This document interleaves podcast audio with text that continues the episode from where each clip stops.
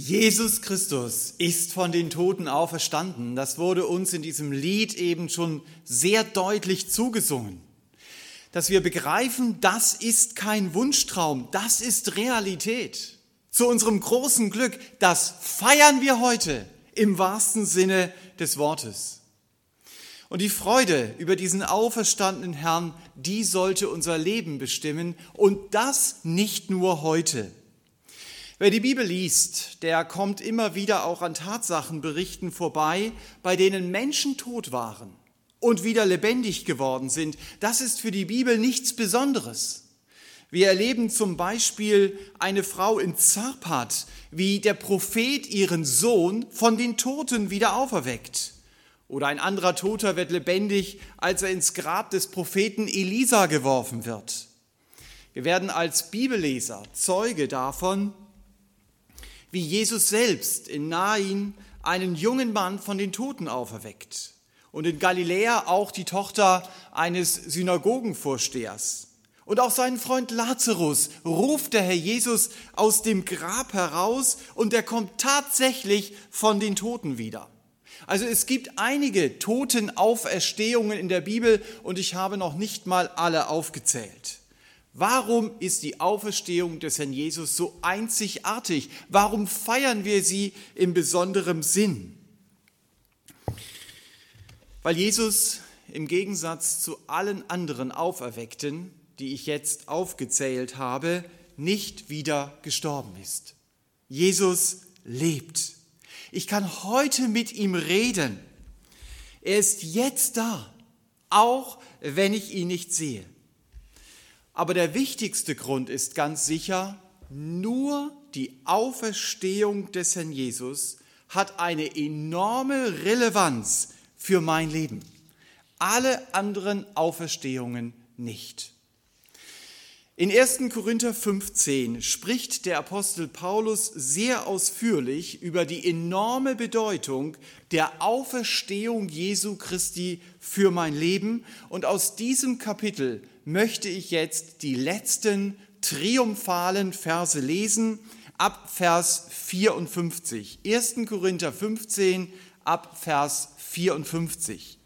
Dort steht, wenn aber dieses Vergängliche Unvergänglichkeit anziehen und dieses Sterbliche Unsterblichkeit anziehen wird, dann wird das Wort erfüllt werden, das geschrieben steht. Verschlungen ist der Tod in Sieg. Wo ist Tod dein Sieg? Wo ist Tod dein Stachel? Der Stachel des Todes aber ist die Sünde, die Kraft der Sünde aber das Gesetz. Gott aber sei Dank, der uns den Sieg gibt durch unseren Herrn Jesus Christus. Daher, meine geliebten Brüder, seid fest und unerschütterlich, alle Zeit überreich in dem Werk des Herrn, da ihr wisst, dass eure Mühe im Herrn nicht vergeblich ist. Beim oberflächlichen Lesen dieser Verse sind sie nicht gleich zu verstehen und auch nicht so einfach zu verstehen, aber wenn man intensiver hinschaut, dann wird manches klarer. Ich habe ja nur die letzten Verse des Kapitels gelesen, aber wenn wir dieses Kapitel von Anfang an lesen würden, dann würden wir feststellen, dass Paulus zunächst einmal deutlich macht, wenn es keine Auferstehung der Toten gibt, dann muss man die Christen wirklich bedauern, weil sie an etwas glauben, was es gar nicht gibt weil sie ihre Hoffnung auf etwas setzen würden, was gar nie Realität werden würde. Und dann im Verlauf des Kapitels macht der Apostel Paulus aber deutlich, warum wir ganz sicher wissen können, Jesus ist auferstanden. Er bringt dort Argumente, die man nachlesen kann, warum nicht nur er, sondern die Christen wirklich davon überzeugt sind, Jesus ist auferstanden. Paulus macht dann im Kapitel 15, in dem er unterwegs ist, am Schluss dann diese Schlussfolgerung, wenn Jesus tatsächlich auferstanden ist, dann werden alle, die zu ihm gehören, auch auferstehen.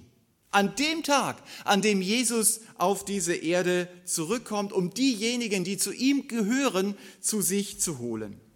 Und mit dieser Hoffnung im Gepäck kommt Paulus bei den Versen an, die wir jetzt gerade gelesen haben und die ich mit dem Satz überschreiben möchte, der Tod ist am Ende, das Leben beginnt. Der Tod ist am Ende, das Leben beginnt. Wir haben das vorhin gesehen, dass die Dinge, die hier standen, sehr vergänglich sind. Und das betraf nicht nur diese Dinge oder betrifft nicht nur diese Dinge, sondern das betrifft auch uns Menschen. Unsere Zeit ist begrenzt. Kennst du noch deine Uroma? Wahrscheinlich lebt sie gar nicht mehr. Und doch, sie war einmal auf dieser Erde. Und vielleicht weißt du noch nicht einmal ihren Namen. Das ist normal. So wird es wahrscheinlich auch dir gehen. Wenn man die Leute in deiner Familie in 100 Jahren fragt, sag mal, kannst du aufzählen, welche Leute 2020, das ist dann schon lange vergangen, welche Leute 2020 in unserer Familie waren?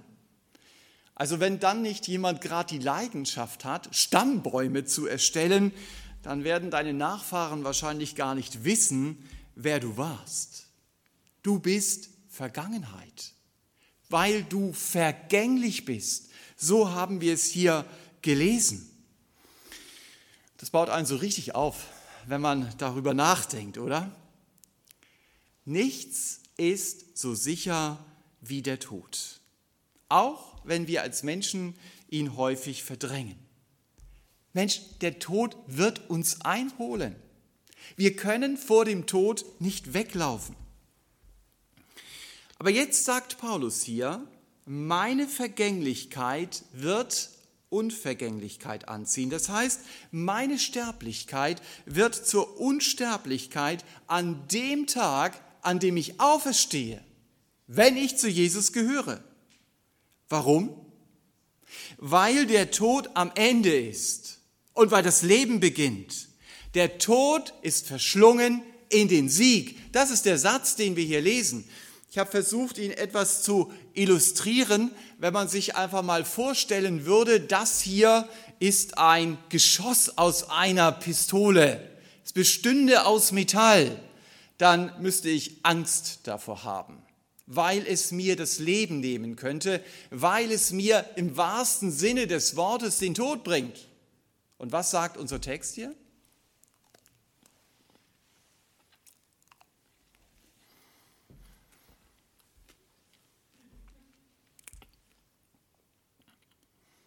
Unser Text sagt, der Tod ist verschlungen.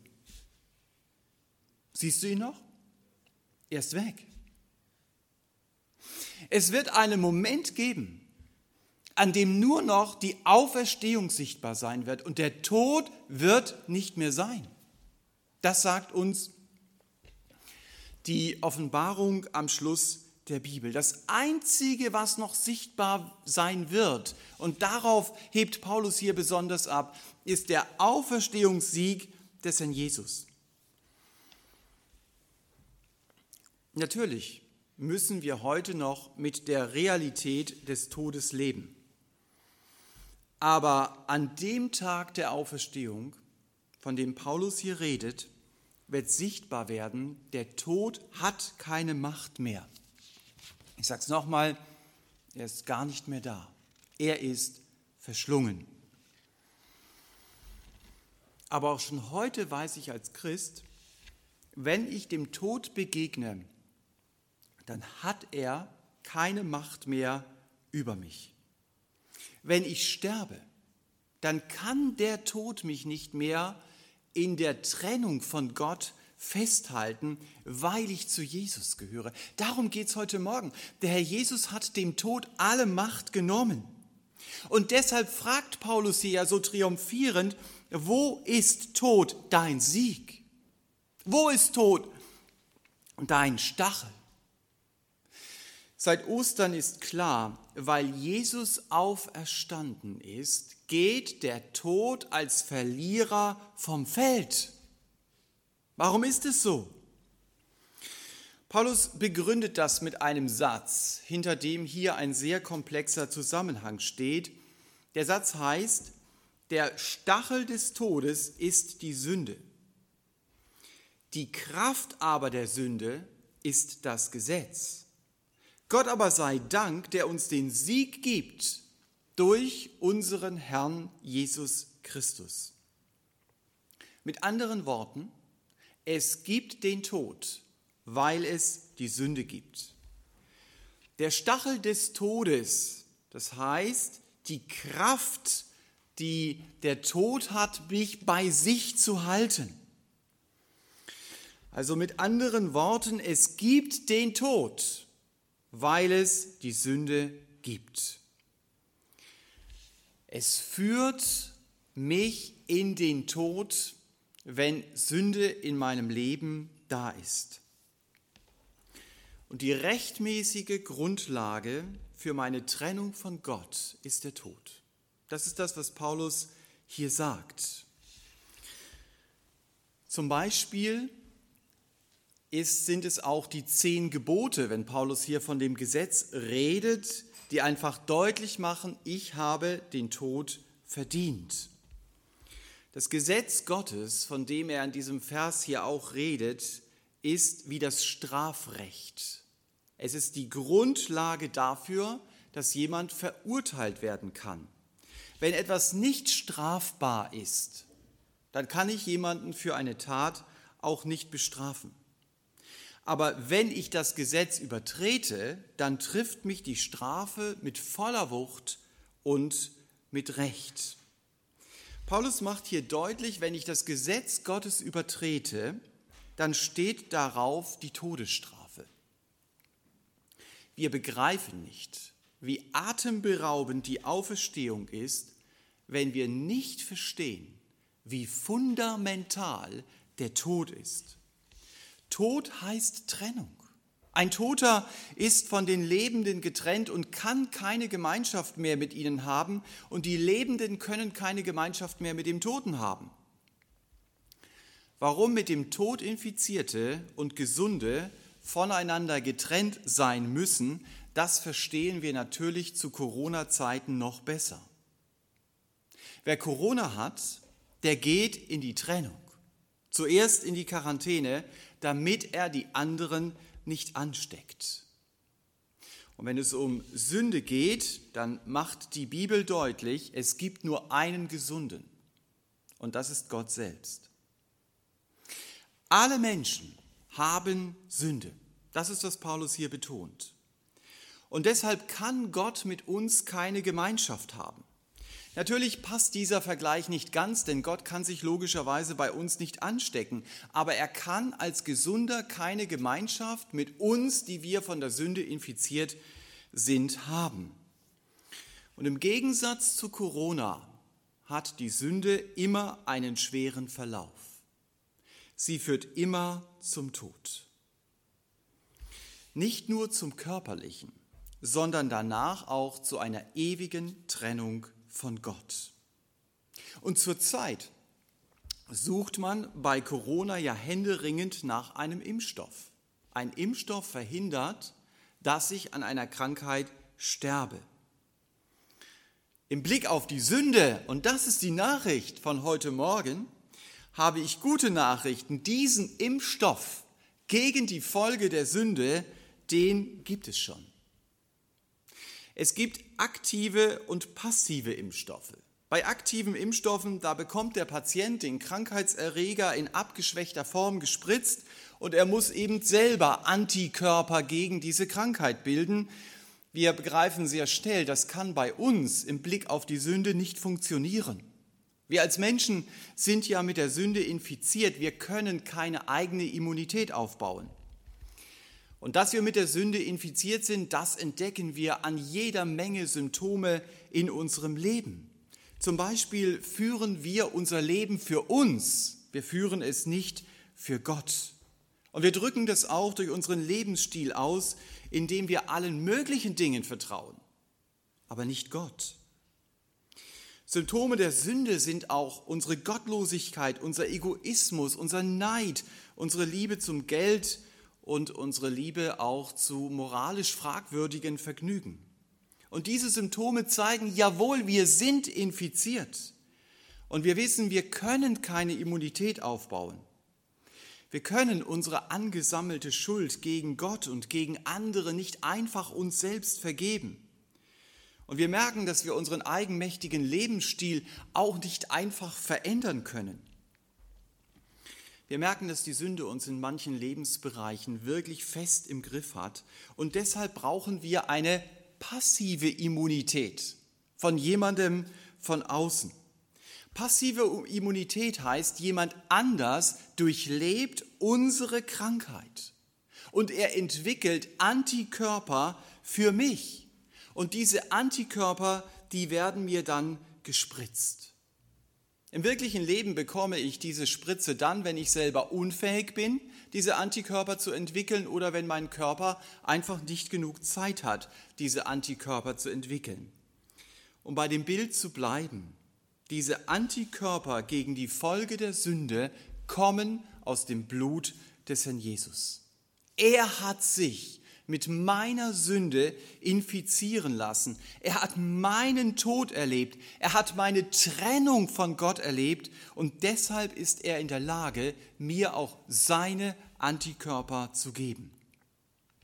Und diese Antikörper sind die einzige Chance für mich, meine Infektion zu überleben, nicht zu sterben, nicht in diese ewige Trennung von Gott zu gehen. Das ist meine Hoffnung. Und diese Hoffnung, die wird durch die Auferstehung von Jesus Christus manifestiert. Daran denken wir heute Morgen, denn diese Auferstehung macht deutlich, Jesus ist nicht im Tod geblieben. Die Sünde konnte ihn nicht festhalten. Wir begreifen, der Sündenvirus ist wirklich besiegt. Und deshalb heißt es hier zu Recht, Tod, wo ist dein Stachel? Und deshalb stimmt die Überschrift dieser Predigt, der Tod ist am Ende, das Leben beginnt. Ich muss an dem Sündenvirus in meinem Blut nicht sterben weil es eine passive Impfung gibt mit Antikörpern, weil jemand anders meine Krankheit erlitten hat. Und diesen Sieg über den Tod, den bekomme ich nur von dem Sieger über den Tod. Und ich bekomme ihn nur, wenn ich zu Jesus komme und wenn ich im Gebet zugebe, Herr Jesus, ich bin ein Sünder. Ich bin infiziert. Ich gehöre schon jetzt in die Trennung von Gott und auch in der Ewigkeit. Aber Jesus, du hast die Folge meiner Sündenkrankheit erlebt, du hast meinen Tod erlebt und deshalb kannst du mir auch meine Schuld vergeben. Und da darf ich sagen, ich glaube daran, du starbst für meine Sünde, so wie Paulus es in diesem Kapitel ganz am Anfang sagt, in Vers 3, da sagt er, Jesus ist für unsere Sünden gestorben. Und weil ich das glauben darf, weiß ich, Gott vergibt mir meine Schuld. Ich weiß, er nimmt mich an als sein Kind. Durch den Glauben an das Blut des Herrn Jesus, das im Bild gesprochen diese Antikörper hat, erwarte ich nicht mehr ein Strafurteil, sondern ich erwarte Gottes Gnade. Und diese persönliche Entscheidung im Gebet, die nimmt Gott sehr ernst. Das ist der Weg, wie ich Gottes Kind werde und zu Jesus gehöre. Und wenn ich zu Jesus gehöre, dann weiß ich, weil Jesus auferstanden ist. Deshalb werde auch ich auferstehen. Auch das ist ein sehr großes Thema in 1. Korinther 15. Vielleicht erinnert ihr euch noch an die zwölf Teens einer Fußballmannschaft, die aus einem Höhlensystem in Thailand gerettet wurden, nachdem starke Regenfälle die Höhle überflutet hatten und ihnen den Weg in die Freiheit abgeschnitten haben. Das war eine Rettungsaktion von weltweitem Aufsehen. Und als der erste Junge nach 17 Tagen von einem Taucher durch das Wasser hindurch in die Freiheit gebracht wurde. da wussten auch die anderen, einer ist durch. Und deshalb habe auch ich eine berechtigte Hoffnung, nicht in dieser Höhle sterben zu müssen. Und Paulus macht in unserem Text genau das deutlich, weil einer durch ist, weil Jesus auferstanden ist. Deshalb habe auch ich die berechtigte Hoffnung, nicht vom Tod festgehalten zu werden, sondern ewig bei Jesus zu sein und weil du zu Jesus gehörst. Deshalb freu dich darüber, der Tod ist am Ende. Das Leben beginnt. Auch wenn der Sterbeprozess für Christen schwierig ist, die Zeit danach hat ihren Schrecken verloren, weil der Tod am Ende ist. Dann beginnt das ewige Leben. Ihr merkt, es gibt nichts, was eine größere Relevanz für mein Leben hat, als die Auferstehung des Herrn Jesus. Aber die Auferstehung des Herrn Jesus ist nicht nur der Beweis, Gott kann mir gnädig sein und deshalb werde ich nicht an den Folgen der Sündeninfektion sterben. Wir haben in Vers 56 schon entdeckt, dass Paulus sagt, die Kraft der Sünde ist das Gesetz. Ich möchte diesen Vers nicht nur wie bisher im Blick auf das Ende meines Lebens anschauen, sondern mit einem seelsorgerlichen Schwerpunkt, wo es um mein Leben im Hier und heute geht. Ich habe schon erwähnt, mit Gesetz sind hier zum Beispiel die zehn Gebote gemeint oder anders gesagt, das Gesetz beschreibt den Charakter Gottes. Und deshalb fordert das Gesetz mich auf, so zu leben, wie es Gottes Charakter entspricht. Zum Beispiel nicht neidisch zu sein. Das Gesetz sagt mir, du sollst nicht Ehe brechen. Du sollst dich auf Gott verlassen und nicht auf dich selbst. Gott soll die Nummer eins in deinem Leben sein und nicht du. Und wenn ich versuche, nach diesen Maßstäben Gottes zu leben, dann werde ich sehr schnell merken, ich scheitere. Natürlich scheitere ich als jemand, der Jesus noch nicht kennengelernt hat. Aber ich scheitere an diesen Maßstäben auch sehr oft als Christ, weil ich merke, so bin ich nicht.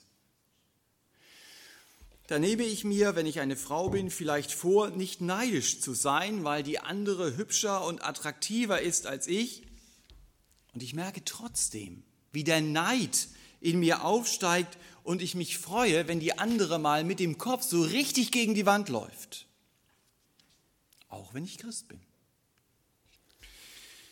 Wenn ich ein Mann bin, dann kämpfe ich vielleicht damit, Frauen mit meinen Augen nicht auszuziehen, aber ich falle immer wieder hin, trotzdem ich kämpfe.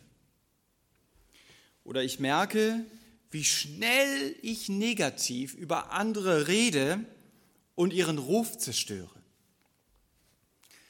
Das ist dann irgendwie attraktiver für mich, als auch meine Schuld zur Sprache zu bringen, über meine dunklen Seiten zu reden und eben nicht jede schlechte Seite des anderen in Scheinwerferlicht zu zerren.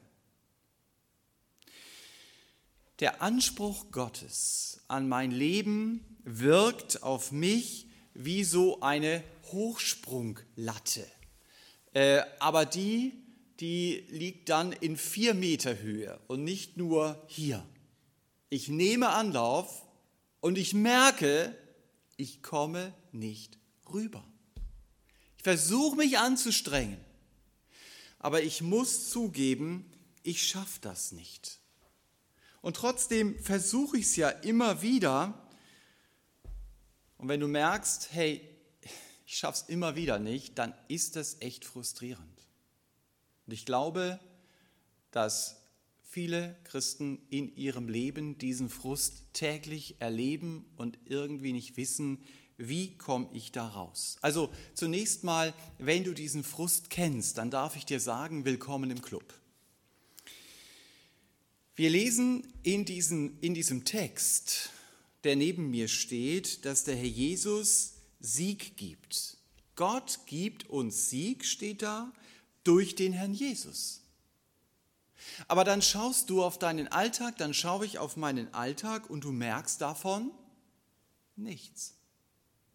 Wo ist denn dieser Sieg, von dem es hier geschrieben steht? Du merkst, die Sünde zieht mich wie so ein Gesetz nach unten und ich kann mich kaum wehren. Und du kommst zu dem Schluss, entweder stimmt das nicht, was hier steht, oder ich habe etwas ganz Entscheidendes in meinem Leben nicht verstanden. Für mich persönlich war es wie eine Offenbarung, als ich begriff, das Zweite ist wahr. Ich habe etwas ganz Grundlegendes in meinem Leben nicht verstanden. Denn ich hatte gedacht, ich lerne Gott kennen, weil er mir aus seiner Gnade meine Schuld vergibt. So wie ich es am Anfang gesagt habe. Aber dann muss ich mich anstrengen und versuchen, ein christliches Leben zu führen, um, wie ich es hier gezeigt habe, um über diese Latte zu kommen. So habe ich gelebt. Ich hatte eine Sache nicht begriffen. Ich hatte nicht begriffen, ein christliches Leben im wahrsten Sinne des Wortes kann niemand leben. Das Einzige, was ich hinbekomme, ist eine billige Kopie, ein Fassadenchristentum, das da vorne hui ist, aber wenn du es mal genauer anschaust, dann ist es fui. Aber weißt du, was die faszinierende Nachricht ist? Ich muss es gar nicht leben. Hier steht doch, weil Jesus auferstanden ist, gibt Gott mir den Sieg durch ihn. Was heißt das? Das heißt, ich muss nicht mehr über die, Matte, über die Latte springen. Ich muss mich nur an Jesus festhalten. Und Jesus springt mit mir über diese Latte. Das ist ein Tandemhochsprung, wenn es so etwas geben würde. Gott gibt mir den Sieg nur durch Jesus. Wenn ich selber wie Jesus leben könnte, dann bräuchte ich doch Jesus nicht. Das Einzige, was ich tun muss, ich sage es noch einmal, ich muss mich an Jesus festhalten. Ich darf morgens aufwachen und sagen, Herr Jesus, ich freue mich auf diesen Tag mit dir. Und ich freue mich darüber, dass ich mich auch heute an dir festhalten darf.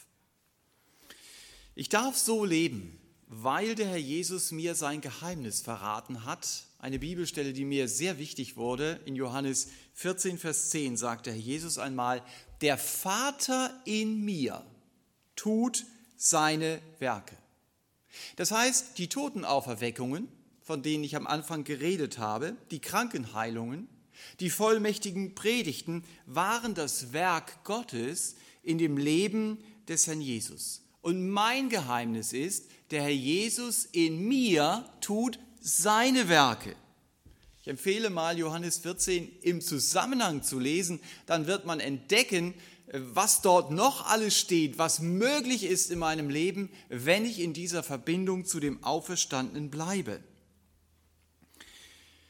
Und das darf ich immer wieder sagen, Herr Jesus, danke, dass du deine Werke in mir tust, dass du es schaffst, dass ich mich nicht ständig um mich selber drehen muss, dass du es schaffst, dass ich dem anderen wirklich auch etwas gönnen kann und nicht immer alles für mich brauche. Das ist das Werk des Herrn, von dem Paulus in Vers 58 schreibt. Es ist nicht mein Werk, es ist sein Werk. Der Sieg über das Gesetz der Sünde die mich wie so die, die Erdanziehungskraft nach unten zieht, kommt nur durch den Herrn Jesus. Er in mir ist die Kraft, anders leben zu können. Und deshalb versuch's nicht selbst. Dann lebst du so, als ob Jesus gar nicht auferstanden wäre. Dann lebst du so, als ob Jesus heute noch tot wäre. Mensch, der Tod ist am Ende. Das Leben beginnt. Das gilt nicht nur für mein Leben in der Ewigkeit, sondern das gilt auch für mein Leben hier und heute im Jetzt. Wenn du die Kapitel Römer 6 bis 8 liest, dann wirst du eine Menge lesen über den vergeblichen Kampf gegen die Sünde. Aber du wirst auch eine Menge darüber lesen, wie ich in meinem Leben über diese Latte komme. Denn die gute Nachricht ist, ich sage es noch einmal, du kommst über die Latte, weil du dich an Jesus festhältst. Wie geht denn das praktisch? Wenn ich merke, ich kann auf den Eckbert nicht zugehen, denn der hat mich letztens beleidigt, dann gehe ich trotzdem auf ihn zu. Und dann bete ich und sage, Herr Jesus, ich schaffe das nicht, dem Eckbert die Hand zu geben. Aber ich danke dir, dass du in mir die Kraft bist, ihm wirklich die Hand zu geben und ihn ganz nett zu begrüßen. Es kann sein, ich habe dabei schlechte Gefühle. Das ist egal. Das ist nicht entscheidend. Entscheidend ist, was ich tue. Und wenn ich das so mache, dann lebe ich genau das, was Paulus hier sagt.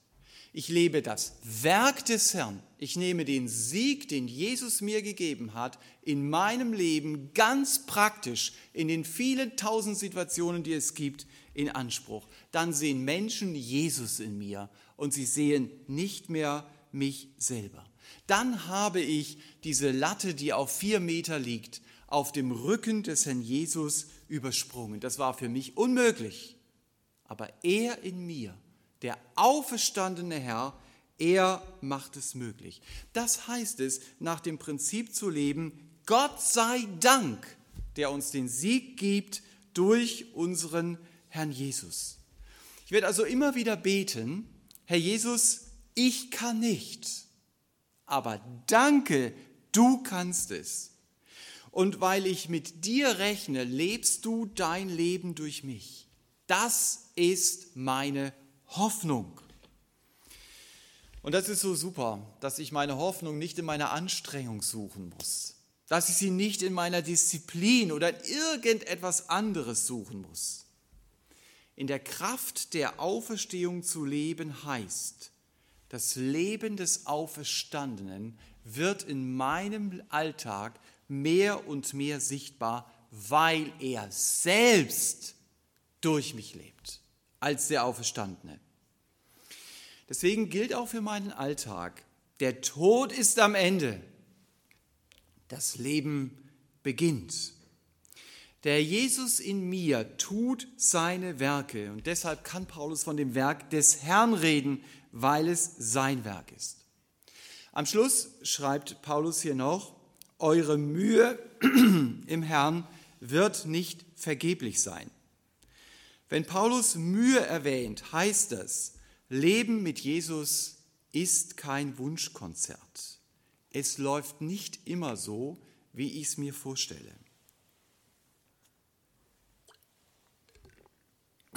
Im Gegenteil.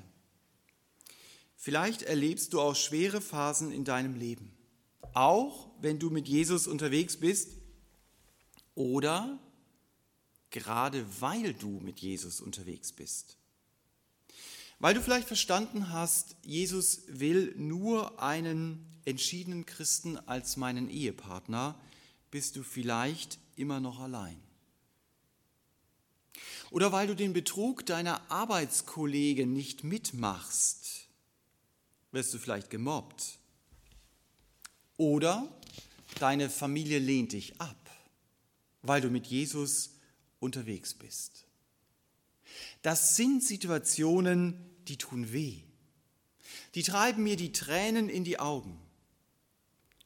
Aber trotzdem handle ich nicht so, dass ich den Problemen aus dem Weg gehe.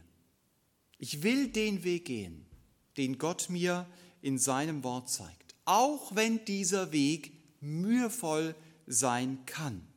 Aber es ist immer der Weg, zu dem Gott Ja sagt und für den er mir auch seine Kraft geben will. Das Rezept ist auch hier das gleiche. Halte dich an Jesus fest. Rechne mit ihm. Rechne nicht mit dir. Die Bibel redet sehr oft davon, ich bin herausgefordert zu einem Kampf des Glaubens. Ich glaube an Jesus und nicht an meine eigene Kraft. Ich glaube an seine Kraft der Auferstehung. Und das wird mein Kampf bleiben, es nicht selber zu versuchen, sondern mit Jesus zu rechnen. Ich wünsche uns, dass wir an diesem Ostersonntag heute uns neu darüber freuen können, Jesus ist tatsächlich auferstanden. Und wer Argumente dazu braucht, der kann sie gerne in 1. Korinther 15 nachlesen und natürlich auch in den Berichten über die Evangelien. Auf der Grundlage dieser Evangelien haben wir ja bereits im Kinderbeitrag gehört, was die Evangelien sagen. Durch die Auferstehung wird deutlich, Jesus ist wirklich für meine Sünde gestorben. Er hat meinen Tod erlebt und Jesus ist bereit, mir, so habe ich es versucht darzustellen, meine Antikörper zu geben. Ich muss nur an sein Blut glauben, dann gehöre ich zu ihm. Der Tod ist am Ende. Das Leben beginnt, weil Jesus den Tod besiegt hat. Der Tod ist verschlungen. Er wird als Verlierer vom Platz gehen, wenn Jesus wiederkommt, um diejenigen zu sich zu holen, die zu ihm gehören. Und weil Jesus auferstanden ist, weiß ich, auch ich werde auferstehen und ewig mit ihm leben. Aber weil Jesus auferstanden ist, kann ich schon heute die Kraft seiner Auferstehung in meinem Alltag erleben. Und dazu muss ich nur nahe bei ihm bleiben. Dazu muss ich mich nur an ihm festhalten. Das kann ich. Und mehr muss ich nicht tun. Ich wünsche uns, dass wir diesen Triumph von heute Morgen mitnehmen. Der Tod ist am Ende. Das Leben beginnt. Amen. Wir nehmen uns jetzt Zeit für uns persönlich, da immer, wo wir sind und wo wir sitzen Gott Antwort zu geben in aller Stille auf die Predigt, da wo Gottes Wort uns angesprochen hat, es neu deutlich gemacht hat, der Auferstandene möchte dein Herr sein oder der Auferstandene will die Kraft in deinem Leben sein, mit der du die Sünde überwinden kannst. Und am Schluss dieser stillen Zeit wird der Elias dann zusammen mit uns beten und den Gottesdienst abschließen.